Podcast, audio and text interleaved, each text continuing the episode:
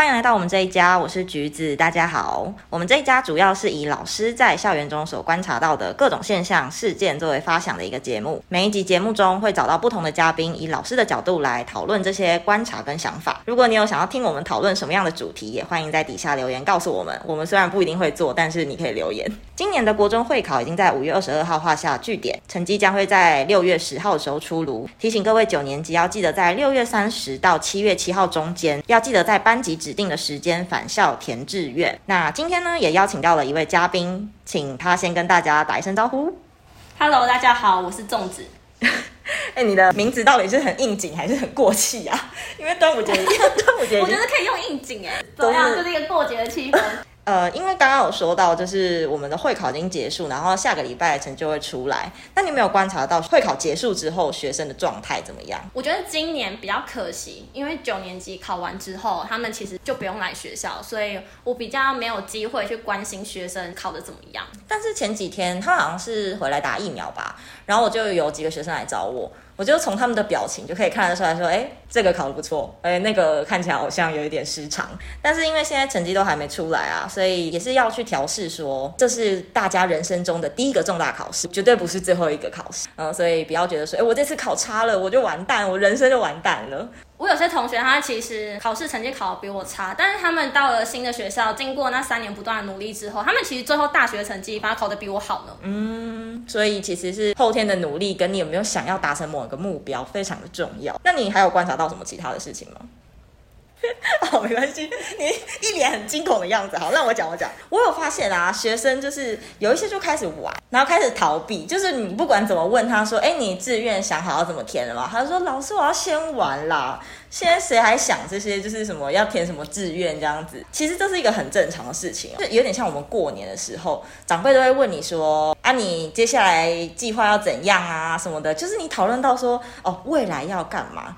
这个问题其实很可怕，人会本能的去避开这种 有点不舒服的事情。那我就想问一下粽子哦，你小时候就知道你长大之后要干嘛吗？当然不知道啊，不过我记得小时候其实对未来有蛮多种想象的。哦，比如说像是什么？嗯，像是我小时候呢，就进到百货公司，就发现那里面的就是柜姐打扮得很光鲜亮丽，然后又嗯都很百货公司漂亮有很凉的冷气可以吹，所以小时候我就想过我要在百货公司上班。你就可以穿很漂亮，然后可以吹冷气这样。对，没错。，OK，然后？还有就是看台上的老师在教书，觉得他们很厉害，所以有想过当老师。嗯，就从生活中里面去观察有什么职业这样。嗯，不过印象比较深刻的是，小时候我的家人有带我去算命。你是说那种卜卦那种？好像是比如说生辰八字啊、之类的。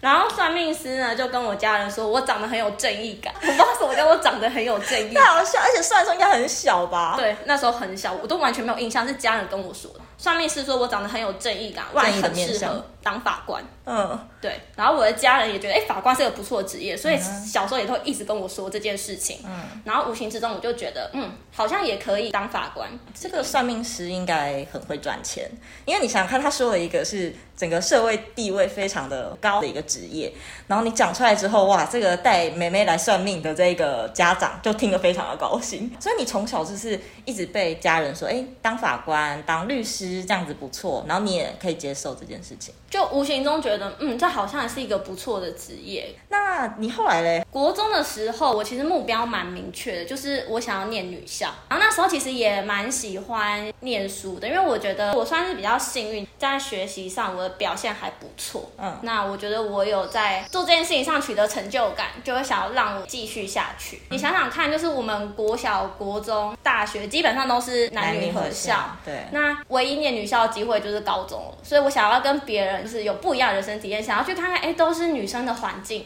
会是怎么样。而且听说就是女校其实蛮疯狂的，嗯，都是女生的，这个世界不一样。对，没错。然后再来第二个是，呃，我想要去看看外面的世界，然后我就想要去看看，哎，台北市天龙国到底长什么样子。嗯，所以你的国中时期就是在很喜欢读书，然后知道说自己未来就是要读女校。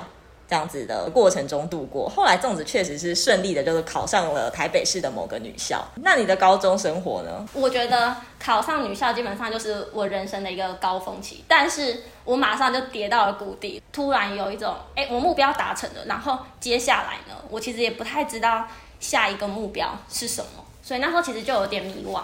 我那时候在学习上面，我我其实蛮挫败的，因为毕竟那边的强者太多，就觉得我好像怎么努力啊，我就成绩都是在后二分之一而已。对，所以我那时候其实有一段时间我蛮讨厌学习的，嗯，对学习就失去了动力，然后甚至也有一度其实不是很想上学。对，这个是一个很大的转变呢。你从国中时期超喜欢读书，到高中不想读书，甚至不想去上学。那后来嘞？后来发生什么事？后来就想说，那我既然在读书这一块不行，那我就要起码要会玩。对，起码要会玩，要好好的玩。所以那时候我就蛮投入在社团活动。呃，据我所知，种植的社团活动其实是某一种校队。哦，就是大家如果之后上高中就会知道，说高中的社团非常多。那其中一个很大的项目就是校队。那粽子参加的是蛮有纪律的一个社团。对，就那时候就觉得，呃，为什么要投入在社团活动？而且选择的是一般学校比较少见的校队。我觉得我想要为自己的青春留下点什么。嗯，好青春的对话哦。但是之后你还是会面临到要高中要考大学这件事情啊。那你那时候是怎么办？我高中考大学的时候，其实第一次真的是考爆了，就是真的超级无敌差，就是真的，嗯，从班上尾巴数过来，就是比较容易看到我。然后那时候就觉得不能让自己这么废下去，就是真的要为自己的未来去做点打算。嗯，所以就开始就是调整自己的心态。然后怎么突然会这样？你怎么突然好像被雷打到感觉？是因为看到成绩吓到吗？对，看到成绩就吓到，说天哪，就是我怎么跟大家差那么多？其实觉得也有点丢脸吧，伤自尊的那种感觉。就那时候心态的转变有一个蛮大的点，是我那时候跟自己说，其实你人生中不可能一直都在做你喜欢的、你擅长的事情。所以，我们其实也要去面对自己不喜欢、不擅长的事情，你还是要努力的去把它做好。嗯，有的时候它只是一个过程啊，就像嗯，读书一定很痛苦，可是你还是有你自己想要前往的那个地方，那你的努力会带领你去到一个你想去的地方，这样子。认真考大学，其实还有几个比较现实层面的考量。第一件事情就是我有去算了一下，就是公立大学的学费。我刚以为你要说我去算了一下命，没有啦。不要再算命了，我其实不信这些的。OK OK，你去算什么？我就去算了一下公立大学学费，一学期吧，大概三万左右。嗯，然后私立大学的学费一学期大概五万以上。公私立大学四年念完之后，学费差距是十六万。哇！对，但是我爸妈就直接跟我说，啊，都已经到大学了，自己要出去工作，自己赚学费。那时候我就在想说，啊，既然都缴那么贵的学费了，如果可以的话，我当然要到好一点的地方，划算一点，享受到好一点的资源。我觉得这样子 CP 值比较高。OK，很会算的。哎，可是那我要干嘛这件事情还是选在那里啊？嗯，我国中的时候是有参加大学办的应对，前面不是有提到说算命觉得我很适合念法律系嘛？对对。所以我那时候呢，我就参加了法律应对。那我其实蛮幸运，我有参加到那个应对，因为参加完之后，然后我就觉得说念法律系其实不太适合我。所以你其实不喜欢哦。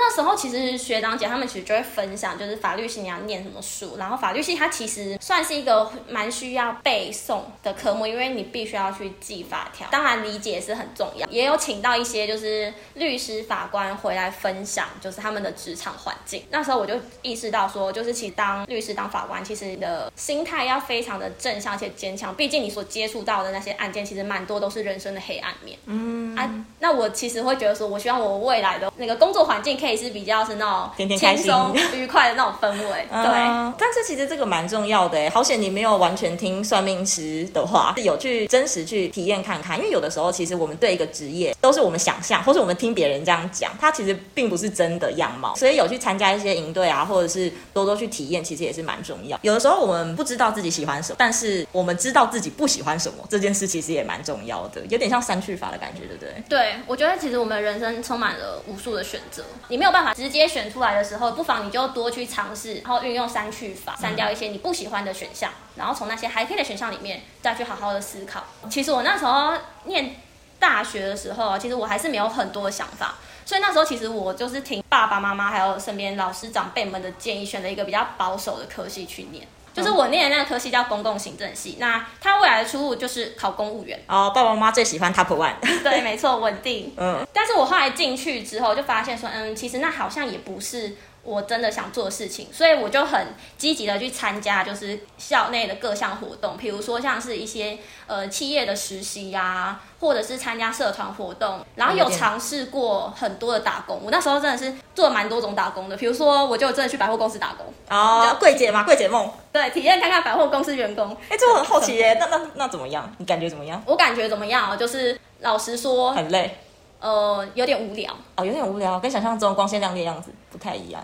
嗯，打扮是光鲜亮丽啦，但是有些时候就会有点无聊，因为毕竟你不是客人会一直来，对，所以我就觉得嗯还不错，但是感觉可以再找到更好的工作。然后后来走上就是老师这条路，其实也是因为说我在那些打工啊，还有活动经验里面发现说，哎，自己其实蛮喜欢跟小朋友互动接触的，嗯，对，所以就去修了教育学程，然后一路一路走到现在。